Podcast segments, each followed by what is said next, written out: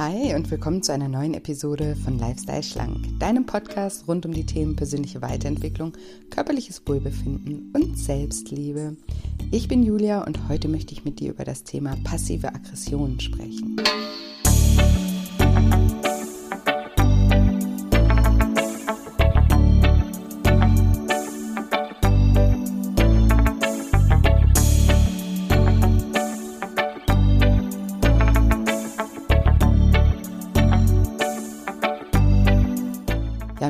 Fragst, was passive Aggressionen sind, wie sie sich äußern, wie sie entstehen und in welchem Zusammenhang sie zu deinem Gewicht oder Essverhalten stehen, dann bist du in dieser Folge genau richtig.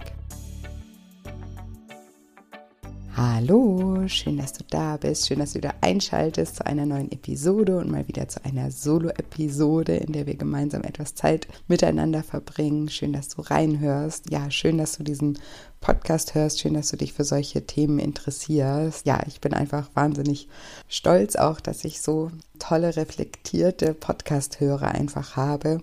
Ich merke es ja auch immer an euren Feedbacks, an euren Rezensionen und aber auch an euren Nachrichten, die ihr mir bei Instagram schreibt, wie viel ihr teilweise aus diesen Folgen für euch mitnehmt, welche Erkenntnisse ihr habt. Und das kommt ja nicht nur durch das Hören eines Podcasts, sondern da muss man ja auch immer ein Stück weit offen auch für sein. Und ja, da sage ich auch immer, oder jeder, der vielleicht mir auch schon mal geschrieben hat und von mir gehört hat, der weiß, dass ich immer sage, dass man ja sich selber ganz toll auf die Schulter klopfen sollte dafür, dass man einfach offen ist und ja anfängt, sich selbst und andere mehr zu reflektieren und einfach bewusster zu leben, achtsamer zu leben. Und das ja ist so viel wert. Und wenn das alle Menschen machen würden, dann würden wir ja auf so einer anderen Erde leben. Dann wäre hier alles so anders. Und deswegen wollte ich euch an dieser Stelle heute einfach auch nur mal ein Feedback von, von mir an euch geben, dass ich euch alle wirklich ganz, ganz, ganz toll finde und super, super stolz bin, dass ihr meine Podcast-Hörer seid.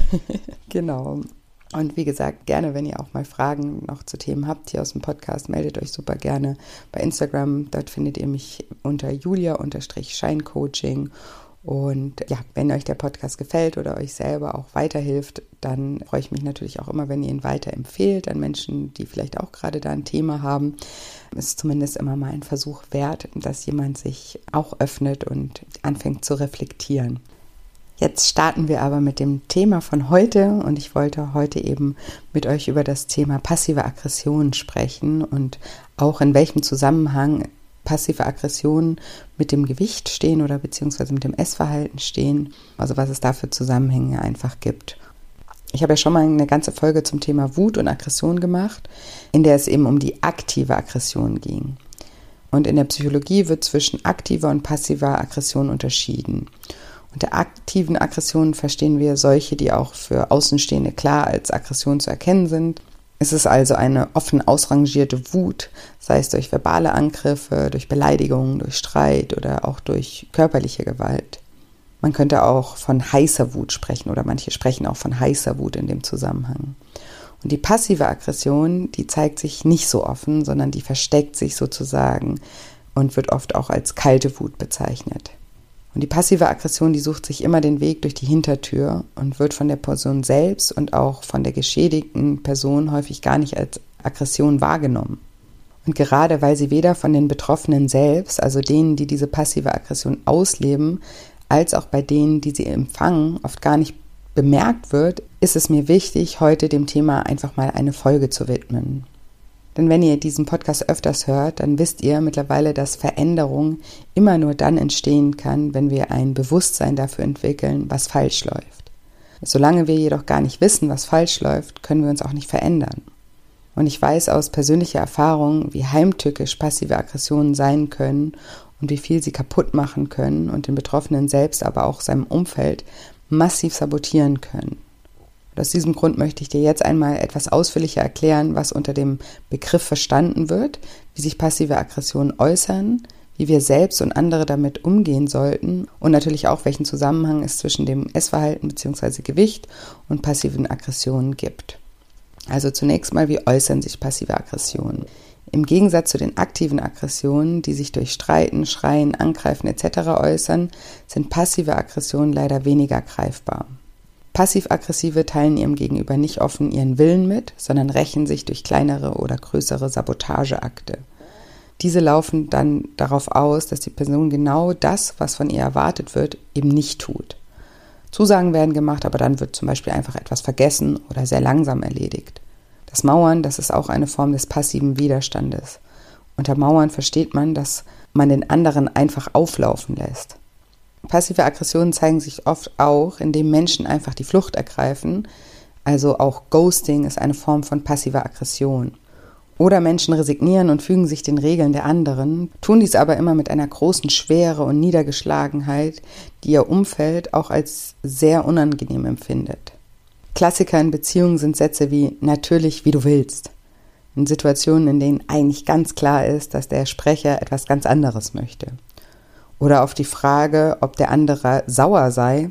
Nein, es ist nichts, es ist gar nichts, nee, nee. Oder auch, ich denke nur nach.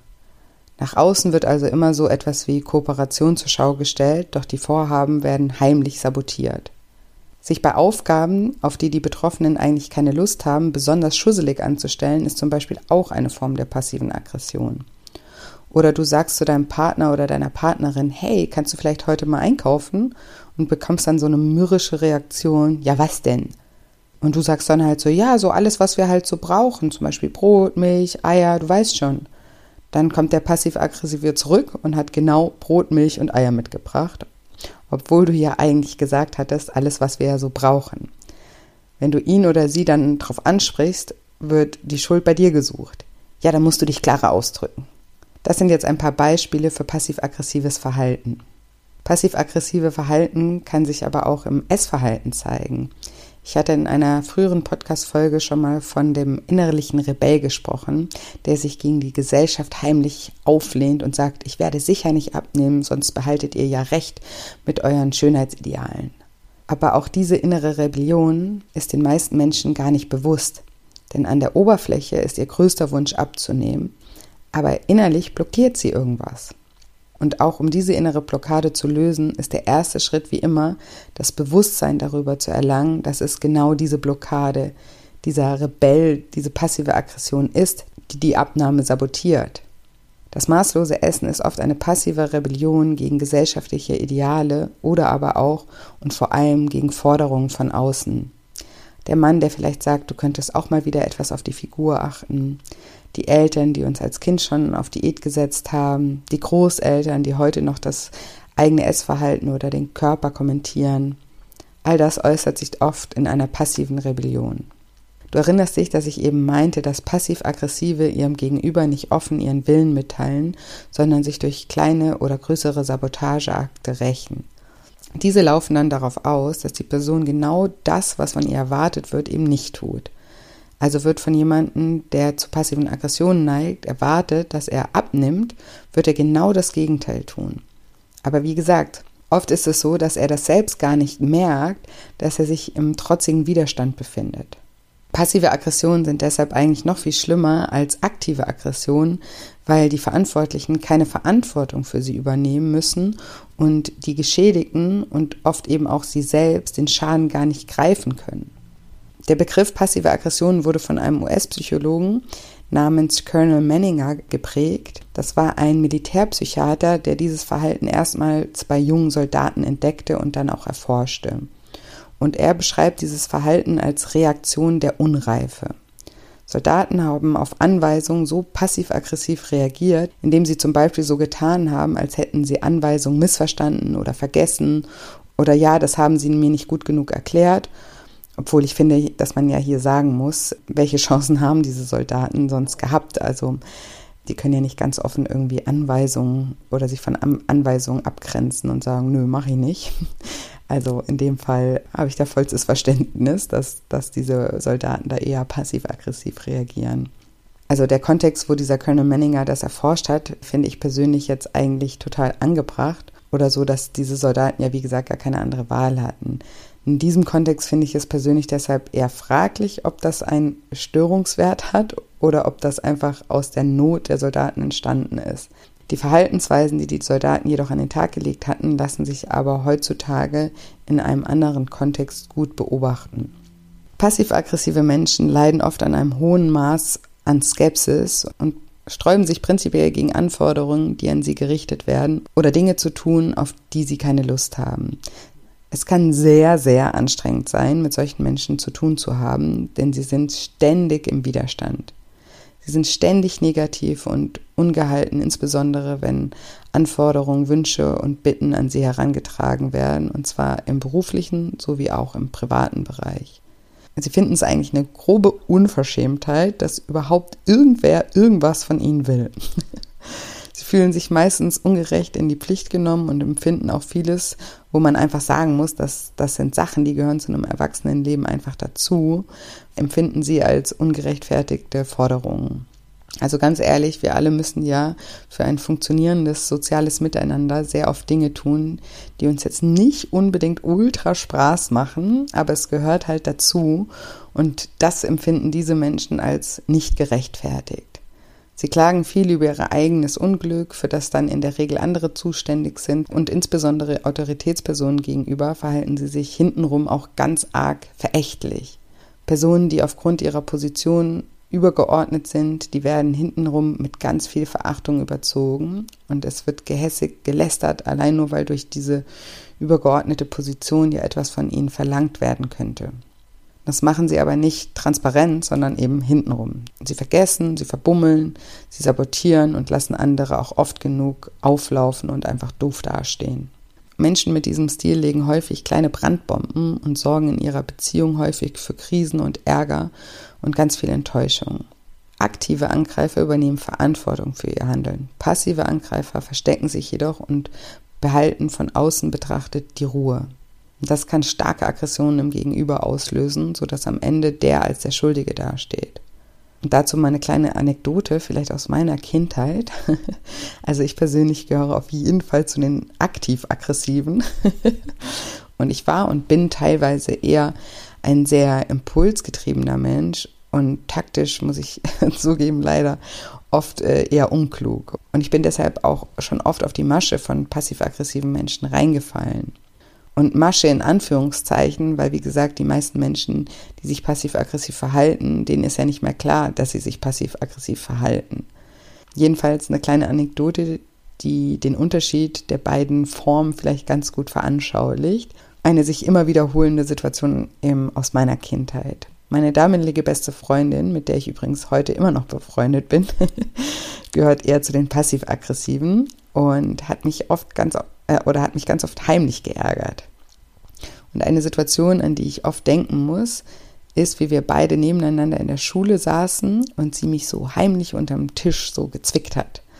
So, dass der Lehrer das natürlich nicht mitbekommen hat. Ja, und was mache ich, Trottel? Anstatt sie unterm Tisch zurückzukneifen, reiße ich ihr an den Haaren, was der Lehrer natürlich sofort mitbekommen hat. Und dreimal dürft ihr raten, wer nachsitzen musste und wer nicht obwohl sie angefangen hat, ja, will ich hier nochmal bemerken. Und ich kann gar nicht sagen, wie oft mir das in meinem Leben passiert ist und teilweise immer noch passiert. Wenn ich heute merke, dass mein Gegenüber sich passiv-aggressiv verhält, habe ich die Chance, besser zu reagieren. Und wie, darauf werde ich gleich noch genauer eingehen. Aber eben, wenn du gar nicht weißt, dass du gerade unterschwellig provoziert wirst, dann reagierst du einfach nur und weißt gar nicht, wie dir geschieht. Und deswegen ist es mir eben heute auch wichtig, mal über dieses Thema zu sprechen. Und ich möchte nicht nur über das Thema sprechen, um Menschen, die sich passiv-aggressiv verhalten, einen Vorwurf zu machen und mit dem Finger auf sie zu zeigen, sondern um ihnen selbst auch die Chance zu geben, sich dabei zu ertappen.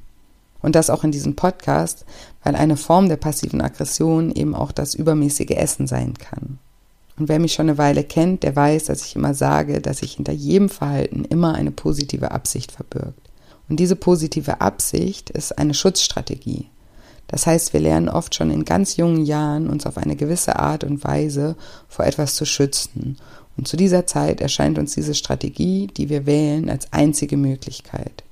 Und weil wir diese Strategie dann verinnerlichen und sie in unser Unterbewusstsein sickert und von dort aus uns steuert, hinterfragen wir diese Strategie im Alter jedoch oft nie mehr, weil sie uns ja eben gar nicht bewusst ist. Sobald sie uns jedoch bewusst ist, können wir als Erwachsener verstehen, was wir eigentlich mit dieser Strategie bezwecken wollen. Und als erwachsener Mensch sind wir dann in der Lage, durch unsere Erfahrungen zu erkennen, dass es noch ganz viele andere Möglichkeiten des Schutzes gibt, die weniger negative Auswirkungen auf uns und andere haben. positive Absicht von Menschen, die sich passiv-aggressiv verhalten, ist der Schutz vor Konflikten und Streit. Diese Menschen haben einfach wahnsinnige Angst davor, in einen Konflikt oder einen Streit zu geraten. Und sie trauen sich einfach nicht, gesunde Grenzen zu ziehen. Biografisch gesehen kann man sich das so vorstellen, dass diese Menschen häufig die Erfahrung gemacht haben, dass ihre Grenzen nicht respektiert worden sind. Sie haben oft die Erfahrung gemacht, dass wenn sie aktiv zu etwas Nein sagen, es entweder gar nicht gehört wird und somit dann ja auch gar nichts bringt, oder es macht die ganze Situation noch schlimmer. Also diese Menschen durften in der Vergangenheit oft nicht darüber bestimmen, was und mit wem sie etwas machen. Und wenn sie versucht haben, ihren Willen durchzusetzen, dann hat das häufig massiv negative Konsequenzen gehabt. So dass sie dann irgendwann lernen mussten, ihre Grenzen dennoch zu schützen, aber sie tun das eben nicht aktiv. Und hier ist der Begriff, den dieser Colonel Manninger als unreife Reaktion beschrieben hat, finde ich ganz passend, weil das Verhalten an sich eben schon ein bisschen an so einen bockigen kleinen Teenager erinnert. Jemand, der ständig in der Reaktanz ist und im Widerstand ist, aber dem keinen offensichtlichen Ausdruck verleiht, sondern einfach subtil bockig ist. Ja, also wirklich eigentlich so ein typisches Verhalten von Jugendlichen. Aber eben, manche Menschen haben diese Strategie unbewusst gewählt, weil sie vermeintlich die sicherere und schonendere Variante für sie war. Sie haben gelernt, dass ein Nein nichts bringt oder die Lage noch verschlimmert, also haben sie auf diese Methode unbewusst zugegriffen. Deshalb ein kleiner Hinweis an alle Eltern da draußen. Wenn ihr verhindern möchtet, dass euer Kind irgendwann passiv-aggressiv wird, ist es eben auch wichtig, dass das Kind auch lernt, dass es Grenzen setzen darf und diese auch respektiert werden. Das heißt, dass du zum Beispiel den Wohnraum respektierst und nicht schnüffelst im Tagebuch oder so oder am Handy, so dass das Kind eben nicht in einer ewigen Trotzphase hängen bleibt. Auch für Therapeuten und auch für Coaches ist die Arbeit mit solchen Menschen auch schwierig, denn das sind oft Menschen, die unbewusst eben sabotieren, um dann sagen zu können, tja, also bei mir hat das ja hier alles nicht geklappt. Da scheinen sie ja irgendwas falsch gemacht zu haben. Denn wie gesagt, sie suchen die Gründe für ihr Unglück auf dem Außen und das passiert im therapeutischen Kontext eben auch. Und in Therapie kommen solche Menschen oft, weil sie sich ungerecht behandelt fühlen oder gemobbt fühlen, weil sie gar nicht erkennen, dass sie mit ihrem eigenen Verhalten maßgeblich zu diesen Konflikten beitragen und der Umgang mit ihnen so schwierig sein kann, dass andere sie verstoßen. Und das Wichtigste ist deshalb für den Betroffenen selbst und für sein Umfeld zu erkennen, dass sie es hier mit einem passiv-aggressiven Verhalten zu tun haben. Wenn sich jemand also häufig dumm anstellt, dir dann aber gerne die, daran noch die Schuld gibt, dass du das nicht richtig erklärt hast, es nicht richtig kommuniziert hast oder dass das so nicht besprochen war oder dass deine ärgerliche Reaktion darauf jetzt auch noch völlig übertrieben ist, dann sind das schon mal ganz gute Hinweise. Oder eben auch, wenn du dich selbst reflektierst und wenn du ehrlich bist, zugeben musst, dass du dich oft extra dumm anstellst, anderen gerne die Schuld in die Schuhe schiebst und eigentlich nicht gut deine Bedürfnisse offen äußern kannst. Oder wenn du in Bezug auf dein Essverhalten mal ehrlich reflektierst, dass du irgendwie in dir so einen Hass auf diese gesellschaftlichen Idealbilder schiebst oder vielleicht sogar teilweise einen Hass auf alle schlanken Menschen hast und diese auch vorverurteilst. Auch wenn diese Ehrlichkeit sich selbst gegenüber schwer sein kann, ist sie so heilsam. Ich habe schon von so vielen meiner Teilnehmer in meinem Programm gebeichtet bekommen, dass sie wirklich schlanke Menschen oft verabscheut haben und ihnen unterstellt haben, dass sie zwanghaft, unlocker, nicht lebensfroh und unentspannt sind. Und das sind bestimmt auch ein paar schlanke Menschen, ganz sicher, aber das hat nichts damit zu tun, dass sie schlank sind, sondern das hat natürlich ganz individuelle Gründe, so wie die gleichen Eigenschaften bestimmt auch auf einige Menschen mit Übergewicht zutreffen. Der logische Verstand, der weiß das natürlich eigentlich auch, dass solche Verhaltensweisen nichts mit dem Gewicht eines Menschen zu tun haben. Aber das sind eben so unterschwellige Gefühle, die sich in vielen Menschen verankert haben. Und Gefühle haben eben oft nichts mit Logik zu tun. Aber Gefühle haben einen großen Einfluss auf unser Verhalten. Den größten sogar. Deshalb heißt ja zum Beispiel mein neues Buch auch, deine Gefühle wiegen mehr als du denkst. Weil unsere Gedanken beeinflussen unsere Gefühle. Und unsere Gefühle unser Verhalten. Und unser Verhalten dann wieder unsere Gedanken und diese dann wieder unsere Gefühle und so weiter und so weiter. Immer ein Kreislauf. Das heißt, wenn du innerlich das Gefühl hast, wenn du schlank wärst, wärst du zickig, weniger lebensfroh und zwanghaft, dann ist ja auch klar, dass sich das auf der Verhaltensebene in großer Demotivation, was das Essen und das Bewegungsverhalten angeht, zeigt. Deswegen ist es eben wichtig, sich über solche Gefühle erstmal bewusst zu werden und ehrlich dazu zu stehen, dass man solche Gefühle hat. Es hilft nichts, das schön zu reden, sondern im Gegenteil, das äußert sich dann eben in einer passiven Rebellion. Hinschauen ist angesagt und hinterfragen, woher diese Gefühle kommen, sich nicht dafür zu verurteilen und wenn man sie ehrlich angeschaut hat, dann auch bereit zu sein, sie loszulassen. Weil ganz oft kommen solche Gefühle eben aus schlechten Erfahrungen, die wir gemacht haben. Die blöde, schlanke, strenge, unlustige Lehrerin oder die strenge, schlanke Mama, der man als mobbeliges Kind nie gut genug erschien. Also da rausfinden, woher diese Gefühle kommen und zu verstehen, dass es sich hier um alte Gefühle handelt, die im Hier und Jetzt nicht mehr der Realität entsprechen, ist ganz, ganz wichtig, um sie dann auch wirklich loszulassen und diese passive Rebellion gar nicht nötig ist. Und das erstmal zu durchschauen, ist zunächst ganz, ganz wichtig und der erste Schritt. Und auf Verhaltensebene ist für Opfer von passiver Aggressivität ganz wichtig, ganz klar und unmissverständlich zu kommunizieren, sowohl in Beziehungen als auch im Arbeitsverhältnis. Zum Beispiel zu sagen, mich irritiert das jetzt gerade, du sagst zwar, es ist okay, aber ich habe das Gefühl, es ist nicht okay. Und wichtig ist natürlich, das auf eine möglichst neutrale Art zu äußern. Also auf keinen Fall eine aggressive Art, denn jemand, der passiv-aggressiv ist, hat ja genau Angst vor Streit und Konflikten und genau deshalb traut er sich ja nicht, seine Meinung zu sagen. Deswegen würde eine wütende Reaktion von uns nur das Gegenteil bewirken, denn dann wird die Person nur immer beharrlicher behaupten, nö, nö, alles ist okay, passt schon. Also wir sollten den passiv-aggressiven eher dazu ermuntern, zu sagen, was er will und ihm vermitteln, dass er eben das auch darf, dass dafür Raum ist. Wichtig ist hier Geduld, denn das kann natürlich wirklich eine ganze Zeit dauern, bis derjenige versteht, dass er wirklich dazu eingeladen ist, seine Bedenken und sein Unbehagen transparent zu äußern. Und es ist wirklich auch nicht gerade ein einfaches Anliegen, als Opfer diese Dinge anzusprechen. Denn Menschen mit passiv-aggressivem Stil finden es ja schon die reinste Frechheit, wenn man Sachen von ihnen fordert, die eigentlich ganz normal sind. Also, dass jemand in einer Beziehung mal den Müll runterbringt oder mal äh, Staub saugt, also Sachen, die ganz normal sind. Und da ist es eben wichtig, sich von der Reaktion des passiv-aggressiven nicht verunsichern zu lassen. Und da muss man auch mal eine klare Kante zeigen und sich nicht jedes Mal von diesem bockigen, reaktanten Verhalten einknicken lassen. Das ist eben auch ganz wichtig. Das bedeutet, der Person die Erfahrung zu ermöglichen, dass sie sagen darf, was sie sich wünscht, was sie mag, was sie nicht mag, aber das darf natürlich auch nicht darin enden, dass die andere Person dann zum Ja-Sager wird und seine eigenen Grenzen nicht wahrt, sondern dass man sagt, okay, ich höre dich und dennoch muss die Wohnung geputzt werden oder ich höre dich und dennoch lege ich großen Wert darauf, dass wir die Aufgabe gemeinsam bis dann und dann fertigstellen. Damit ist die Person in der Verantwortung dann wieder zurückgeworfen auf ihren eigenen Gefühle und muss sich auch damit auseinandersetzen, dass diese wütende Verzweiflung, mit der er oder sie jedes Mal auf kleinste Anforderungen aus der Umwelt reagiert, etwas ist, was sie selbst zu verantworten hat. Man darf diese Menschen, je nachdem in welcher Beziehung wir zu ihnen stehen, auch mal respektvoll und feinfühlig darauf hinweisen, dass das jetzt keine besonders reife und erwachsene Position ist, sondern dass sie sich gerade eher kindlich oder teenagermäßig anmutet. Das kann dann im besten Fall dazu führen, dass das Gegenüber sein Verhalten reflektiert. Auf jeden Fall darf man äußern, dass man diese Strategie bemerkt und dass man sie nicht toleriert. Der Optimalfall ist, dass beide Personen dann ihren Standpunkt frei äußern dürfen, ihre Grenzen ziehen dürfen und dann gemeinsam verhandelt wird. Es darf nur nicht darin enden, dass die Person sich in ihrer Angst, dass ihr Nein nicht zählt, bestätigt fühlt. Sie muss lernen, dass ein Nein manchmal durchgehen und manchmal eben nicht durchgehen wird und dass das ganz normal ist und dass das Leben eben so läuft.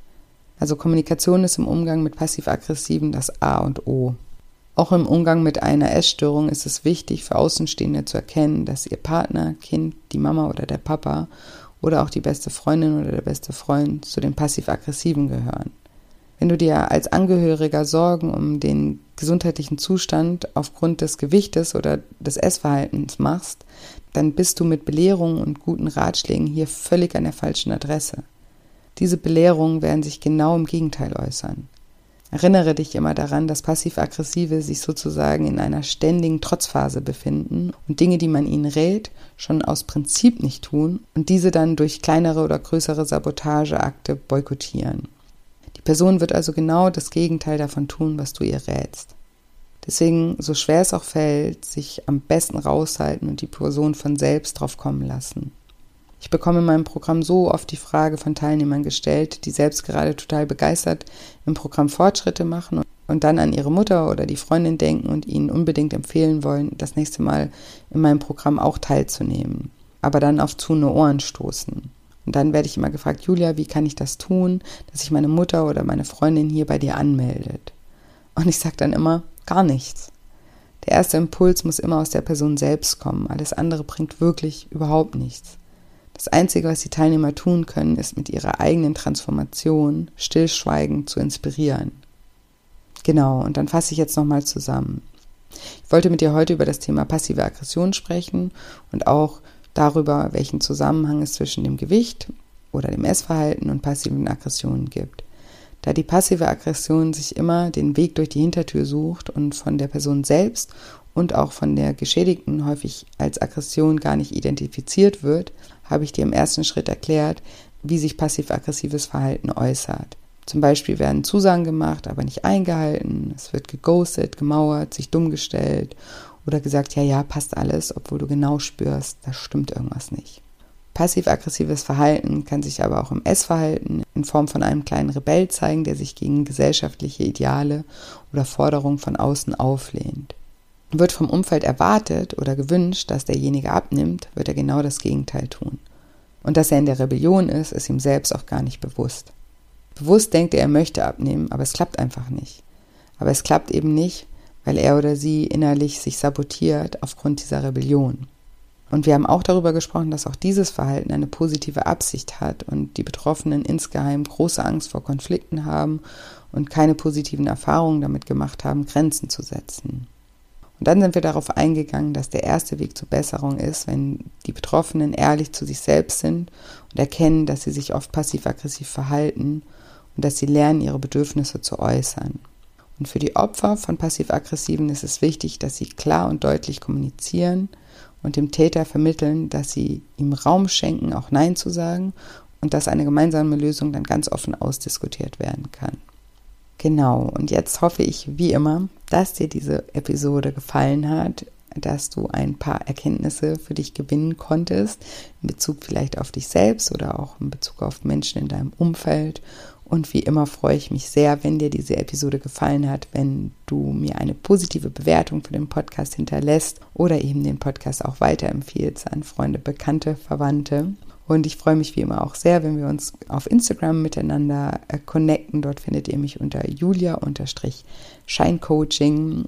Und für alle, die ja noch mehr nach einem bewussteren Leben streben möchten und da ein bisschen trainieren wollen, auch an einem positiven Mindset zu arbeiten, kann ich euch auf jeden Fall von Herzen meine Daily Shine App, äh, meine Daily Shine Dankbarkeits App empfehlen. Den Link dazu packe ich euch mal in die Show Notes. Das ist einfach eine App, in der ihr täglich Dankbarkeit praktizieren könnt, in der ihr aber auch ganz viele Meditationen und Affirmationen findet, auch Atemübungen findet, Achtsamkeitsübungen findet, ein paar kleine Seminare findet auch über das Thema emotionales Essen und Binge-Eating.